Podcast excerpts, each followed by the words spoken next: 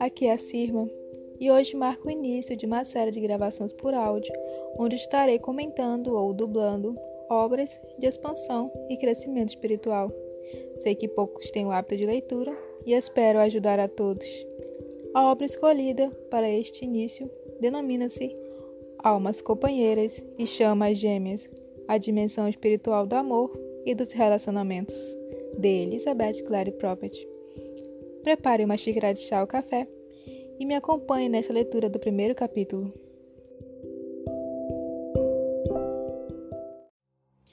Antes de darmos início à leitura, um breve aviso. Áudio gravação feito de formas improvisadas. Ignore barulhos externos. Tenha uma ótima leitura. Almas companheiras e chamas gêmeas. A dimensão espiritual do amor e dos relacionamentos. Capítulo 1 O par perfeito preso na rede do karma. A história de Janet MacDonald e Nelson Ed. Querida, querida, querida, cantava Nelson Ed. Subitamente, do fundo da plateia, escutou-se uma voz feminina fazendo dueto com ele. Todos no teatro lotado ficaram surpresos. Ela veio descendo pelo corredor, cantando para ele. No final da canção, estava no palco, olhando-o nos olhos, e o público ovacionava de pé. Ela era Janet MacDonald, que estrelou oito filmes com ele. O casal exibiu seu amor para quem quisesse ver, conta Frank Lark, que presenciou a cena da terceira fila. Nelson nem sabia que ela estava na cidade. De onde você veio? perguntou ele, enquanto o público aplaudia entusiasmado. Cheguei ontem à noite, respondeu ela. Ele convidou-a para jantar e cantaram juntos Indian Love Call. Em momentos mágicos como esse, e nos filmes que passavam nas telas dos cinemas, as pessoas descobriram as chamas gêmeas. Isto aconteceu no verão de 1941 eles formavam um par perfeito. Mais do que isso, eram dois corações apaixonados. Embora esse romance tenha começado em maio, ele nunca deu certo. Vendo o romance acontecer nas telas de cinema e ouvindo-os cantar duetos sem tirar os olhos um do outro, exibindo um para o outro o mundo inteiro a dor do seu amor proibido, mais de uma geração de norte-americanos conheceu o amor especial que existe entre as chamas gêmeas. Embora poucas pessoas hoje em dia escutem áreas cantadas por Jonathan Nelson, as suas canções e, principalmente, os seus filmes mantêm um apelo eterno que desafia o tempo e transcende o enredo e diálogos dos seus ingênuos melodramas. Este apelo, este ingrediente misterioso, é o amor que todos buscam e poucos encontram da união das chamas gêmeas. O casal foi obrigado a esconder do mundo o romance que vivia na vida real. A versão oficial dessa relação divulgada pelo estúdio e pelas revistas de fãs anunciava que eles eram somente amigos que eventualmente brigavam e eram muito felizes casados com outras pessoas.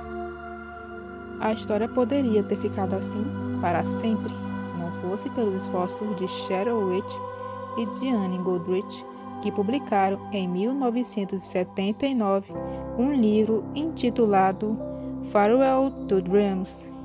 Elas colheram informações não no jornal da época, mas com amigos, vizinhos e parentes do casal, que finalmente concordaram em dizer a verdade, e também com camareiras, porteiros e extras de filmagem que completaram os detalhes e confirmaram as evidências. Cada linha deste livro, afirma Sharon, é uma citação literal do que alguém nos contou da forma mais fiel possível. Sharon e Diane descobriram uma trama gigantesca destinada a ocultar tudo o que aconteceu entre Nelson e Janet e o estúdio, que fez com que os amigos jurassem segredos sobre o assunto. Elas descobriram que o casal de fato esteve perdidamente apaixonado mais do que qualquer uma das suas personagens e viver um romance que durou 30 anos. Entretanto, a ambição de Janet, seus ocasionais excessos de raiva e uma estranha combinação de pessoas e circunstâncias mantiveram-nos separados por toda a vida. Parece que as coisas nem sempre dão certo, mesmo quando se encontra a chama gêmea.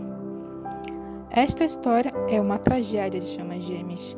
Ela ensina aos que buscam o um amor perfeito que, se não resolverem primeiro os aspectos negativos do seu karma, nunca poderão usufruir a felicidade completa, encontrem ou não a sua chama gêmea.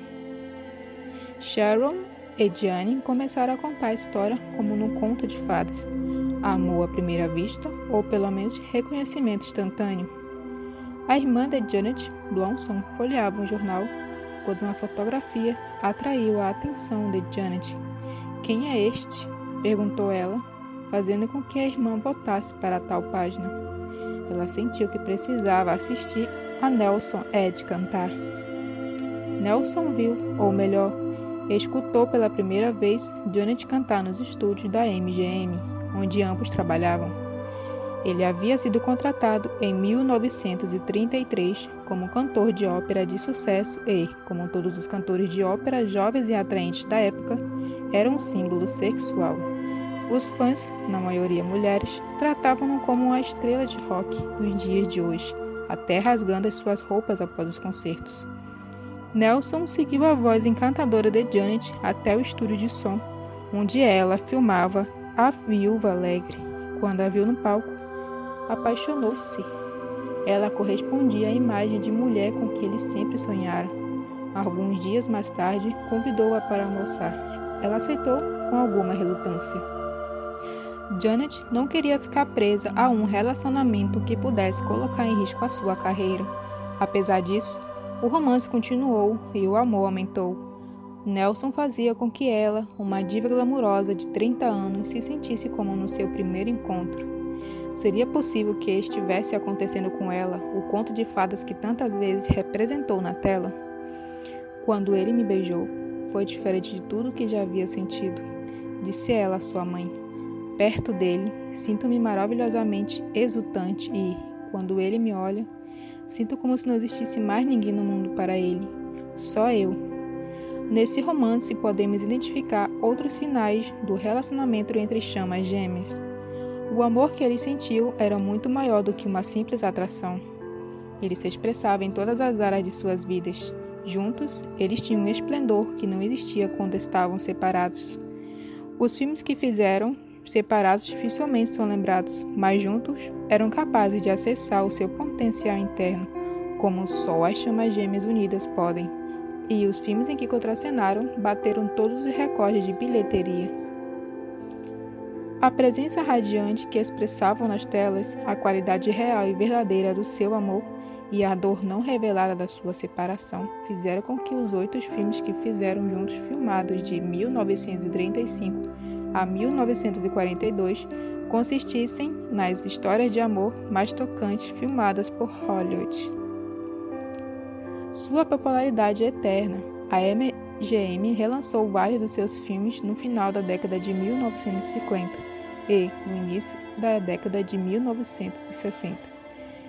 Recentemente lançou três deles em vídeo. Seus fãs leais, jovens e velhos, ainda se reúnem nos três fã-clubes os mais antigos que existem. O amor entre eles não diminuiu com o passar do tempo. Ele ainda havia da mesma forma como a viu no seu primeiro encontro. A beleza provém da alma, disse Nelson em 1958. O corpo é só uma capa. É claro que ele envelhece e fica cansado, mas é a pessoa que irradia ou não a beleza que tem dentro de si. É por isso que eu vou amar a senhorita MacDonald até morrer. Sentindo seu amor, Johnny se iluminava como um vagalume sempre que ele estava por perto, tornando-se uma pessoa diferente quando estava na sua presença. O amor infinito que sentiu um pelo outro, mais uma característica de amor entre almas gêmeas, estendiam-se muito além daquela vida, ou eles assim acreditavam.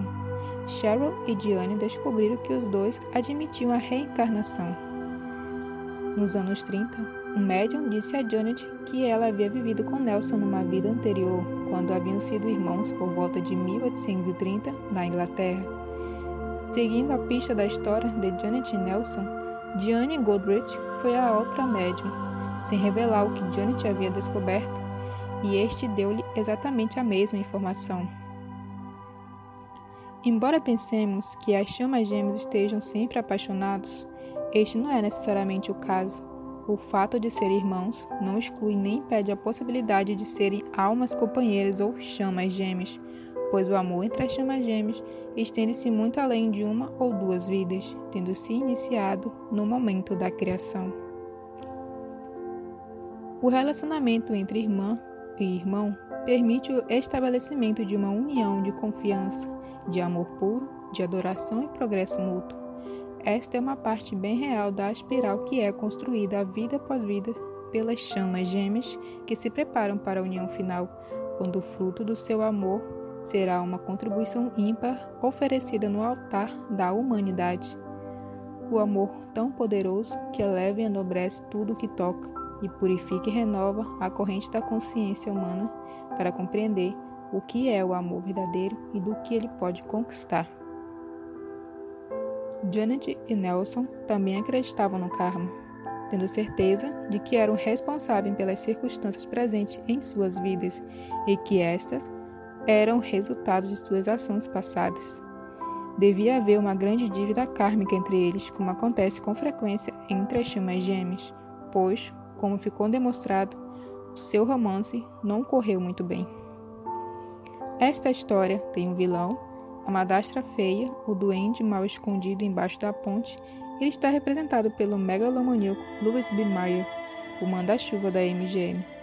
Quando Nelson se apaixonou por Janet, a jovem estava sob o usual assédio sexual do patrão, que não gostava do buritono. E o motivo era que Nelson construíra a sua carreira sozinho e não devia o seu sucesso à MGM. Ele era o único estrela da companhia que não bajulava Lois. Anna MacDonald, mãe da Janet, e Lois aconselharam a não colocar em risco tudo que se esforçara tanto para conseguir, apaixonando-se por um mero cantor. Temendo destruir a sua carreira, Janet procurou ignorar Nelson este deixou bem claro que não se importava com seu passado, nem com seu relacionamento com Lois. O que nós temos não pode ser destruído com facilidade. Quando as coisas ficarem difíceis e precisar de alguém que goste realmente de você, lembre-se de que eu existo, disse-lhe ele. Eles começaram a filmar Night Marietta em 1935, o primeiro filme que fizeram juntos. Quando ficou claro que o filme seria um grande sucesso e que faria de Janet uma grande estrela, Lewis deu-lhe a liberdade. Ele não gostava de dormir com estrela. Isto podia prejudicar a reputação deles, mas ele ainda se ressentia do novo namorado dela. O amor entre Nelson e Janet cresceu e floresceu durante a segunda metade das filmagens. Junto dele, ela se sentia estranhamente pura e ingênua. Lemos em Farewell to Dreams. Eles sabiam que viviam muito mais do que uma aventura. Desde que a vi pela primeira vez, tive certeza. Ela respondia a todos os meus pensamentos e desejos não revelados. É como se eu não pudesse ser, não pudesse existir sem ela, disse mais tarde Nelson ao papai Leonard, diretor do filme. Quando Night Marietta tornou-se um dos maiores sucessos do ano, o público pediu outros filmes com a dupla, ao começarem as filmagens do seu segundo filme juntos, Rosemary, no qual canta a canção Angel Love Call, eles já estavam completamente apaixonados. Haviam deixado de lado toda a dissimulação e Janet nunca se sentira tão feliz. Como verdadeiras almas companheiras, eles revelavam o que havia de melhor um no outro. Ele a assistia no canto e ela o ajudava a representar. Para o diretor, o elenco e a equipe, a situação estava bem clara. Eles haviam sido feitos um para o outro. No Lago Tahoe, no set de filmagens, seu amor seguia um caminho primaveril. Eles faziam passeios a cavalo, faziam amor. Ele a pediu em casamento e ela aceitou. Ela adorou o lindo anel, uma esmeralda rodeada de diamantes que ele lhe deu. Oh, Nelson, prometo usá-lo para sempre. Desta forma, estará sempre junto de mim. Mas como estrela, ela preferiu esperar até junho para se casarem numa grande cerimônia, e foi isso que os arruinou, pois sob o mar sereno do seu amor espreitava a rocha da ambição sobre a qual seriam despedaçadas as suas vidas. Cheryl e Diane descrevem-nos a seguinte situação. Janet logo descobriu que estava grávida. Ele ficou extasiado, querendo se casar logo, mas ela ficou irritada com ele por não compreendê-la. Naquela é, época, se uma estrela se casasse ou ficasse grávida, casada ou não, sem o consentimento do estúdio, seu contrato era automaticamente cancelado. Quando a realidade da, da sua circunstância kármica envolveu-a como um muro de concreto, a pressão foi demasiada. Ela achou que ter um bebê a destruiria. Não vou deixar você destruir a minha carreira. Tire isso da sua cabeça. Não quero seu pirralho chorão. Já me decidi, disse ela zangada. Você não sabe o que está dizendo. Isto não é você falando, Jenny. Não acredito que tudo o que você queira da vida seja ser uma estrela. É uma coisa tão vazia. É, é isto exatamente o que eu quero e vou fazer de tudo para chegar lá. Está me ouvindo? Eu vou ser a maior estrela daqui. Ninguém vai me impedir. Está me entendendo? Nelson a olha. Sem dúvida. Cuide da sua carreira. Veremos quanto amor e conforto ela vai lhe dar. Esta cena foi um golpe mortal na felicidade que eles tinham vivido. No dia seguinte, Janet perdeu a criança. Ela tentou consertar as coisas, mas Nelson estava zangado e desiludido. Ele a repeliu e uniu-se logo a uma estrelinha loura chamada Anita Lois. Para provar que poderia fazer o mesmo jogo, ela ligou para Jenny Raymond, um ator com quem havia saído algumas vezes, e convidou-a para ir ao Lago Torroi. Ele foi tão charmoso e deu tanto apoio à sua carreira que, quando ele a surpreendeu com um pedido de casamento, ela aceitou. Ele não frustraria as suas ambições. Sua carreira é o que importa, disse-lhe ele. Por motivos que não ficaram totalmente esclarecidos, ela aceitou o pedido, sem prever o ato seguinte da tragédia que ela mesma havia preparado. Gianni imediatamente telefonou para a MGM e anunciou o casamento. Lois ficou delicado, encontrando assim a chance de vingar-se do buritono insubordinado. Sua estrela estava para se casar. Ele decidiu planejar a maior campanha publicitária da história. Durante as filmagens de My Time, seu filme seguinte, os amantes fizeram as pazes e quiseram cancelar o casamento, mas Lois não permitiu, ameaçando arruinar Janet em desespero, Nelson ofereceu 250 mil dólares a Jenny para que terminasse o noivado. Este aceitou alegremente, mas Louis interveio mais uma vez, aparentemente ameaçando a vida de Jenny. Louis, que reinava absoluto sobre o seu rebanho de estrelas, não costumava fazer ameaças em vão. Quero continuar vivo, disse Jenny, recuando. Nelson entrou em desespero. Ele refugiou-se na bebida e Janet nos tranquilizantes, e assim os dois conseguiram passar pela aprovação das filmagens.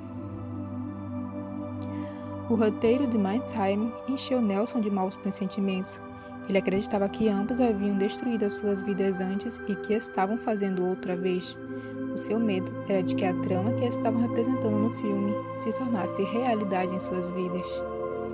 No filme, a cantora de ópera em ascensão, Maria Mornay, concorda em casar-se com o seu professor de música Nicolai, sem amá-lo. Uma noite em Paris, ela conhece o jovem cantor Paul Allison e descobre que ele é o seu amor verdadeiro.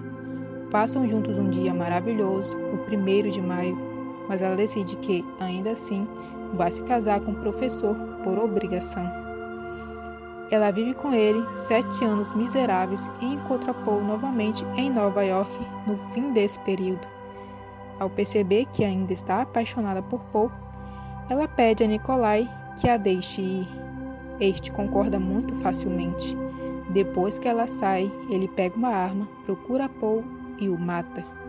Ela chega pouco depois, a tempo de ouvi-lo dizer: Aquele dia valeu pela minha vida inteira.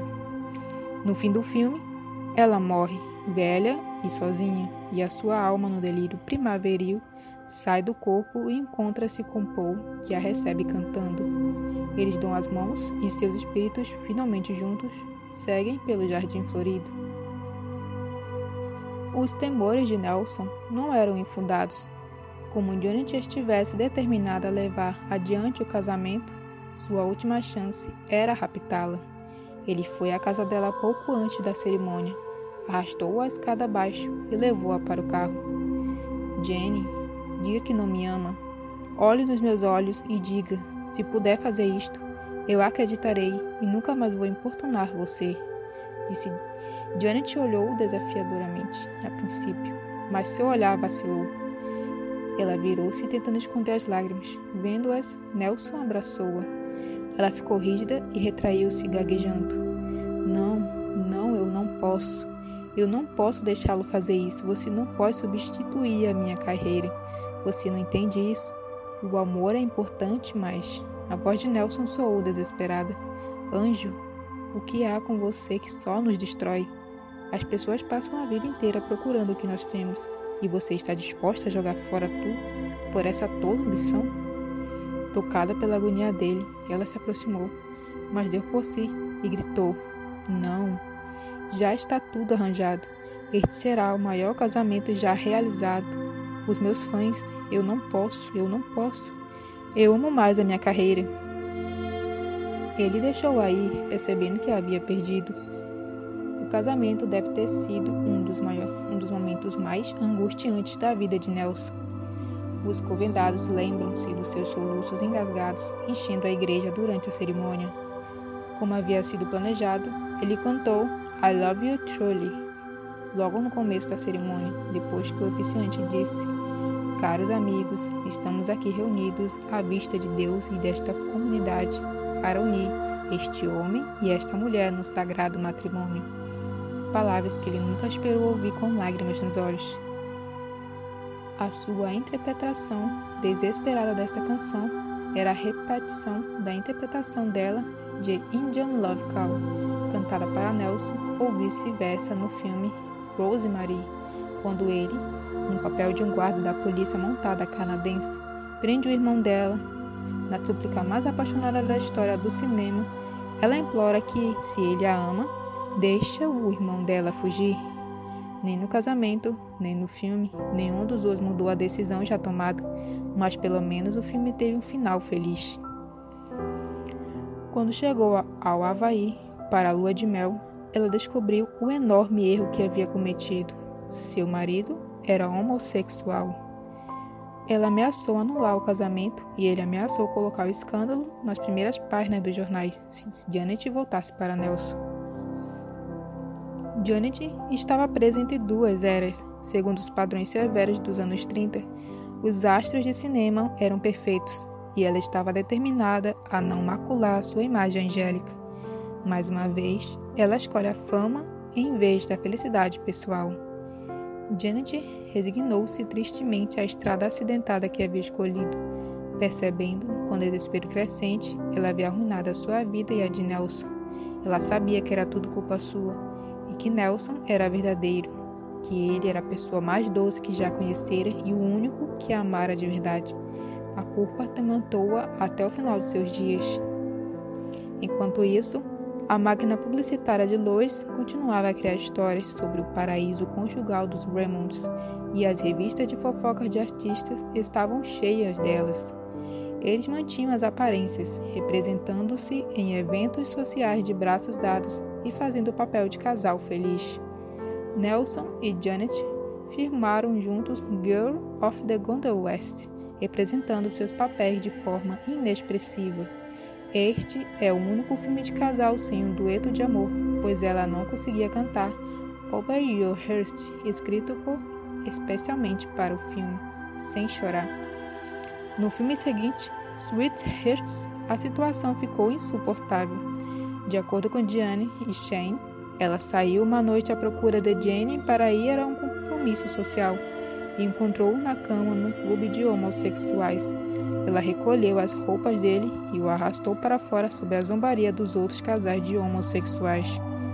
Naquela noite, ela voltou definitivamente para Nelson, mudando-se da sua casa alguns dias depois, quando Jane agrediu-a, ferindo-a no rosto. Nelson, sempre super protetor, bateu tanto em Jane que este passou duas semanas no hospital. O casal mudou-se para um bangalô em Burbank e procurou levar uma vida normal. Os vizinhos ainda se lembram deles como o casal agradável que gostava de andar a cavalo. Janet deu entrada no pedido de divórcio e a filmagem de Sweet Hills continuou, com ambos expressando seu amor abertamente, em cada palavra e olhar. Ela engravidou e os dois, muito felizes, queriam um casamento rápido. Planejaram construir uma casa em Bel Air, com o quarto do bebê pintado de rosa e lavanda. Os seus sonhos estavam prestes a se realizar.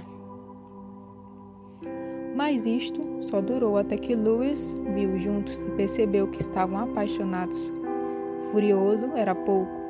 Janet disse a ele que Jenny era homossexual, que já não aguentava mais o que estava e que estava pedindo divórcio. Louis proibiu-a de fazer isto. Eu entendo, mas a bilheteria não entenderia. Diga-me mais uma coisa e eu destruirei vocês. Mas tanto Janet e Nelson ficaram firmes. Entretanto, as ameaças de Louis surtiram efeito. No dia seguinte, Janet desmaiou e caiu da rampa onde as filmagens do musical estavam sendo realizadas. Ela estava grávida de seis meses.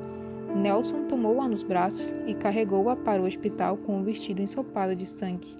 Ela teve uma criança prematura e ele desfaleceu.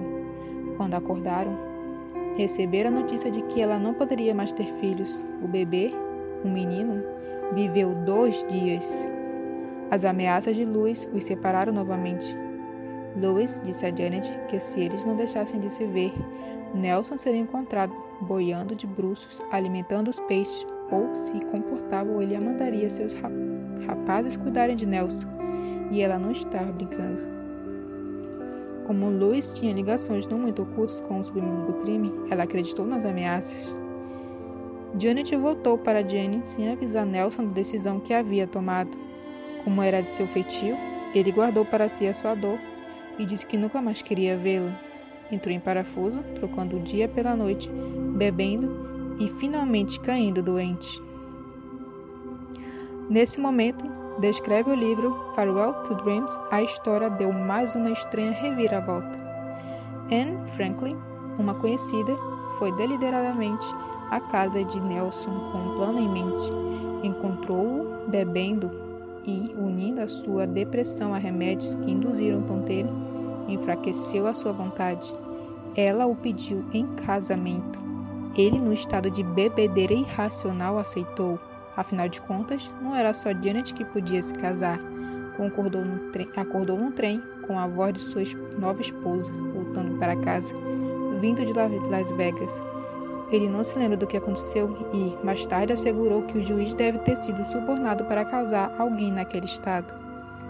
Sharon Rich descobriu que Anne, para impedir que Nelson mais tarde perdisse a anulação do casamento, havia tirado fotos comprometedoras provando que o casamento havia sido consumado.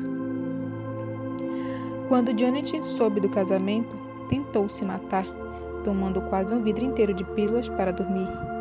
Ela recuperou-se lentamente e então começaram as filmagens de New Moon em 1940.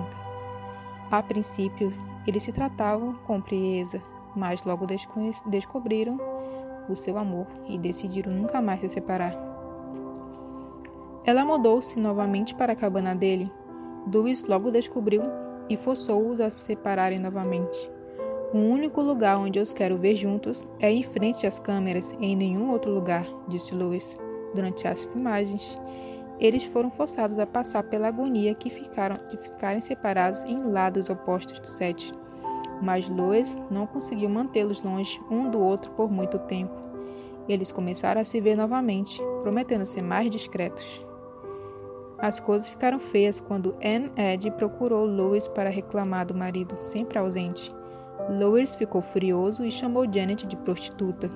Nelson quase o estrangulou e demitiu-se, comprando de volta o seu contrato.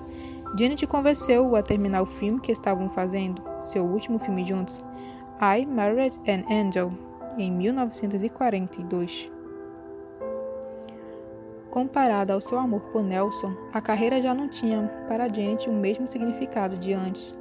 Ela deixou de exigir tanto de si mesma e, consequentemente, a sua atuação perdeu muito. Lewis decidiu não renovar seu contrato. Embora ela tenha feito mais três filmes, algumas peças de teatro, espetáculos beneficentes durante a guerra, concertos e até óperas que eram seu sonho, a sua carreira nunca mais progrediu. A imagem pública deles havia mudado. Janet era agora muito velha para fazer um par romântico, mas Nelson ainda era muito requisitado. Ele fez ainda outros quatro filmes de sucesso e continuou a representar-se em concertos e a fazer shows em boates até o fim da sua vida. Em 1946, Janet teve uma crise nervosa. Daí em diante, a sua saúde passou a ser um problema. Em 1948, ela teve seu primeiro ataque do coração. Durante esse período final, Nelson e Janet não se interessaram em colocar suas vidas em ordem. Era como se as coisas tivessem ido longe demais e eles estivessem esperando o próximo evento ou uma outra oportunidade. Nelson tinha de continuar a trabalhar porque sua esposa controlava o seu dinheiro ou gastava o todo. Ele não tinha dinheiro nem para comprar uma casa para ele e Janet em Scotland, no Arizona, onde haviam planejado viver juntos quando se aposentasse. Enquanto isso, as chamas gêmeas do estrelato viviam com seus respectivos esposos, o que traz à tona uma das perguntas não respondidas dessa história: por que ambos não pediram o divórcio? Em 1950, com certeza o divórcio não era mais o estigma que havia sido em 1937. Pelo lado de Nelson, Anne recusava-se a dar-lhe a liberdade, embora ele lhe implorasse Janet provavelmente ficou com Jenny por pena, em resposta às suas juras cuidadosamente constritas de nunca mais faço isso, durante cenas de lágrimas e pedidos de perdão de joelhos. Outro possível motivo para Janet e Nelson nunca terem se divorciado de seus companheiros legais é que eles já eram casados. Quando publicou seu livro, Sharon Rich apresentou evidências que a levavam a crer que Nelson já era casado com Janet quando se casou com Anne Algumas das suas fontes declararam que Janet e Nelson foram ao México para se casar. Cher acredita que isso aconteceu quando Janet estava grávida durante as filmagens de Sweet Hits. Isto é bem possível porque Nelson era determinado e fiel ao seu caráter. Nunca teria permitido que o seu bebê nascesse com o nome de outro homem.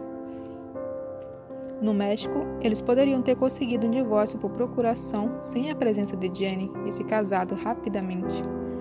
Quando Nelson se casou com Anne, esta provavelmente o chantageou, ameaçando-o de bigamia. Isto teria sido suficiente para mantê-lo preso a ela por toda a vida.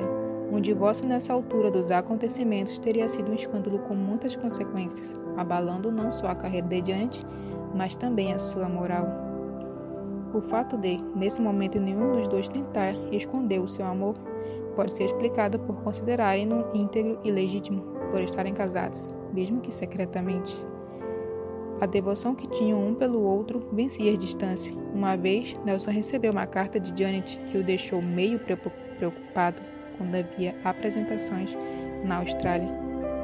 Cancelou seus compromissos e voou de volta para Hollywood porque tinha sentido-se mal com a carta. Quando ele descobriu que ela estava bem, ou fingia estar bem, ele ficou encabulado. A partir de um determinado momento, Jane começou a exercer mais controle sobre a vida dela, forçando-a a vender a casa e a se mudar para um apartamento.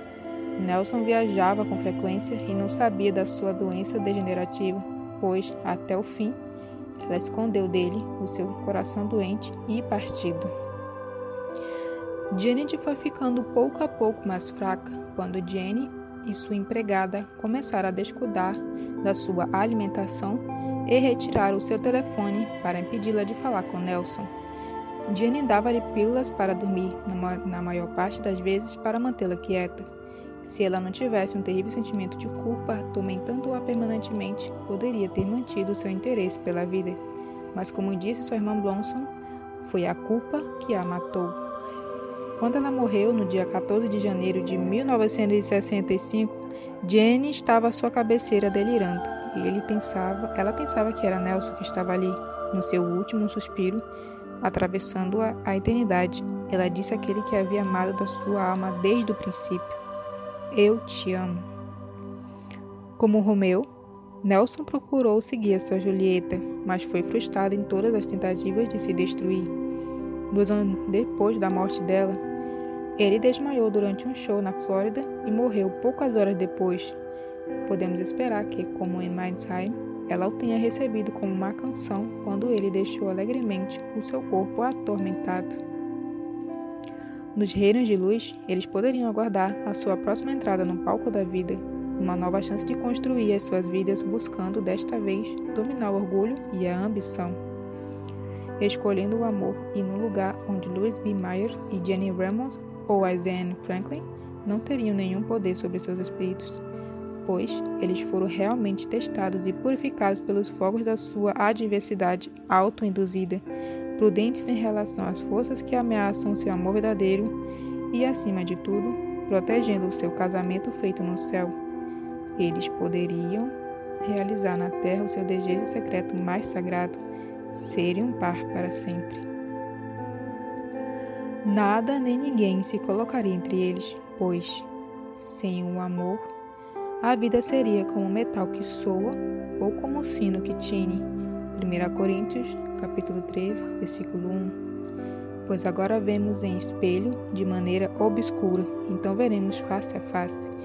1 Coríntios, capítulo 13, versículo 12. E o decreto do Senhor Deus às chamas gêmeas que ele criou não seria negado. O que Deus ajuntou, não separe o homem. Mateus 19, versículo 16. Uma correção. Mateus 19, versículo 6.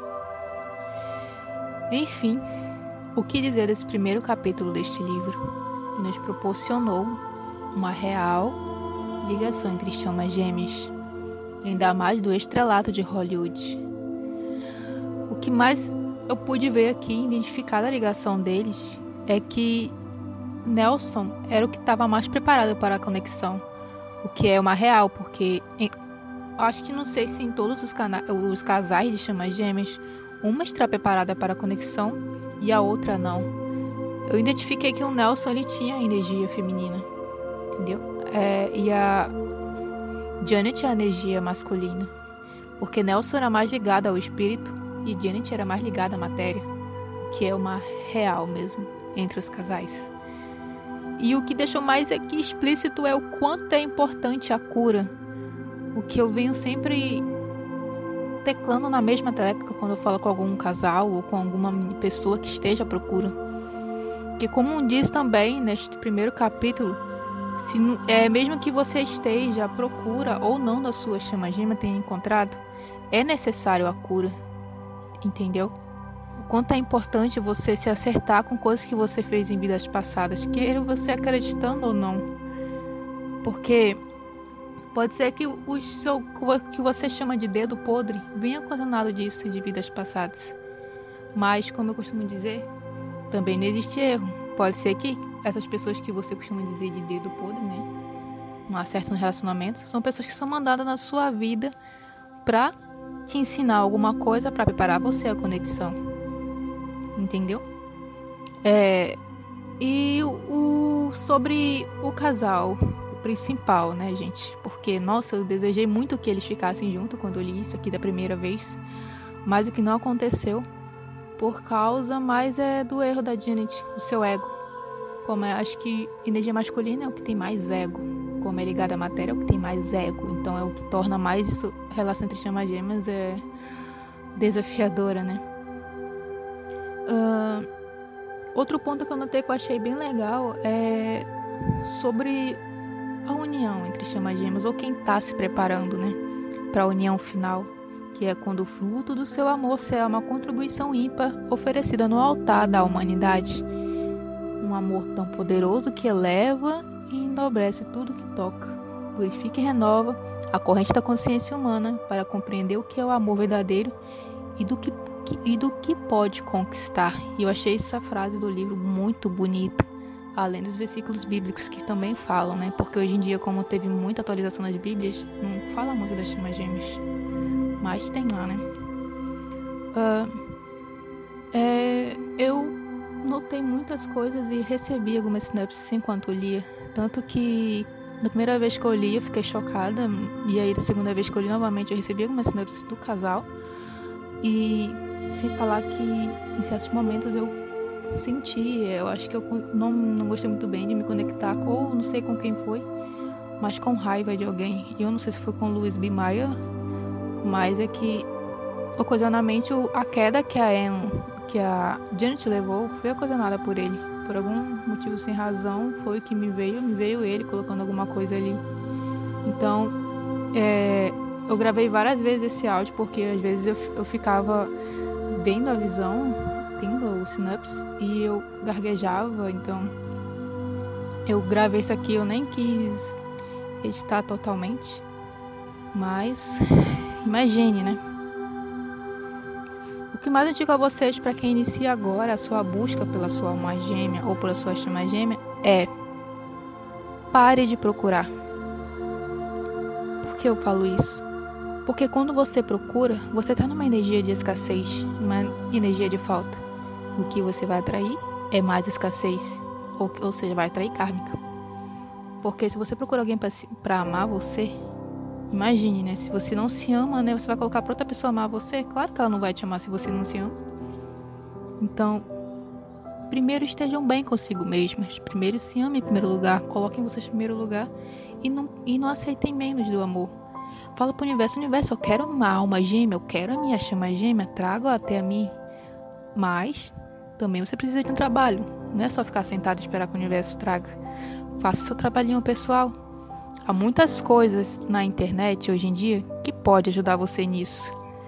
Naquele tempo, no tempo da, desse tempo de 1900 e pouco aqui, não tinha.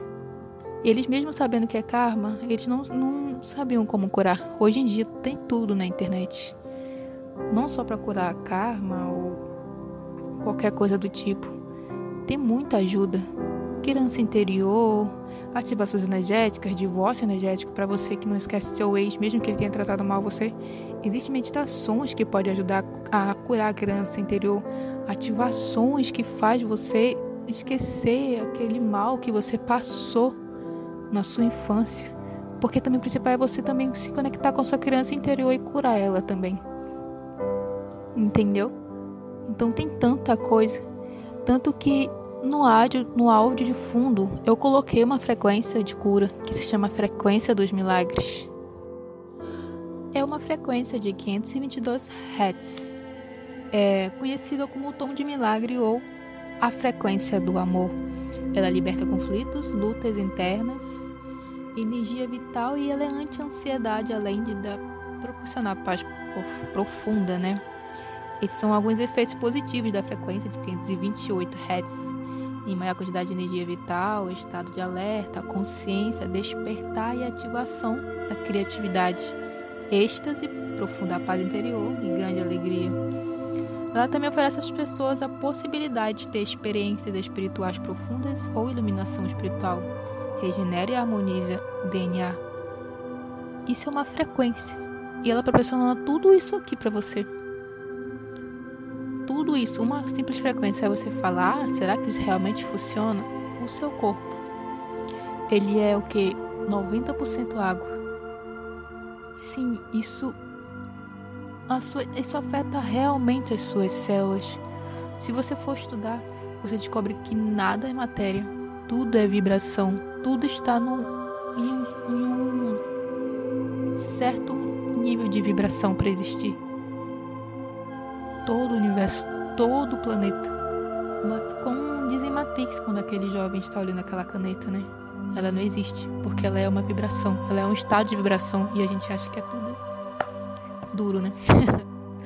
Mas até se você é, encostar o telescópio num pedaço de madeira, você vai ver que as células delas, pequenos átomos, estão se movendo. Entendeu? Tudo é vibração. E se apenas um áudio pode oferecer isso a você, imagine, né? Se você continuar ouvindo, meditando sobre, entendeu? E eu quis escolher esse áudio, não sei nem se combinou com fundo, né? Com a minha voz de estar rachada. Mas eu quis trazer esse primeiro capítulo, quis trazer os meus conhecimento sobre chamas gêmeas. É, eu não sei se é verdade, mas da sinapse que recebi do Nelson, ele está encarnado hoje em dia. Não sei se é realmente, né? Mas quando eu olhei assim o rosto dele, me veio a imagem também de um outro ator, que hoje é bem jovem também. E ele é igualmente até o sorriso. Eu fiquei assim, cara, não é possível que tu esteja aqui ainda. Entendeu? É, eu espero, né, que se for ele, que ele desta vez, né, ele encontre e seja feliz com a Janet também encarnada, né? Mas eu espero que seja. Bom, eu vou ficando por aqui. É, espero que eu tenha tocado finalmente em vocês, né? E que eu tenha conseguido ajudar vocês em, em alguma coisa. Esse é só o primeiro capítulo e nos vemos no próximo. E o próximo, ele já nos dá um forte conhecimento sobre a origem né, das chamas gêmeas. E o nome é A Busca da Integridade. Integridade, hum, bonita palavra. Bora uma prévia. Cada um de nós tem uma alma gêmea ou chama gêmea que foi criada conosco no princípio. Deus criou você e a sua chama gêmea, e a partir de um corpo de fogo branco, único. Ele partiu este ovoide de fogo branco em duas esferas de ser, uma com polaridade masculina e a outra com polaridade feminina, cada uma delas com a mesma origem espiritual e o mesmo padrão único de identidade. Olha que máximo esse próximo capítulo. É, eu espero vocês no próximo. Tenham um bom dia, boa tarde, boa noite. Gratidão por me ouvirem. Gratidão por me deixarem, né? Permitir é, me conectar com vocês. E até lá. Eu sou Sirma e nos vemos no próximo capítulo.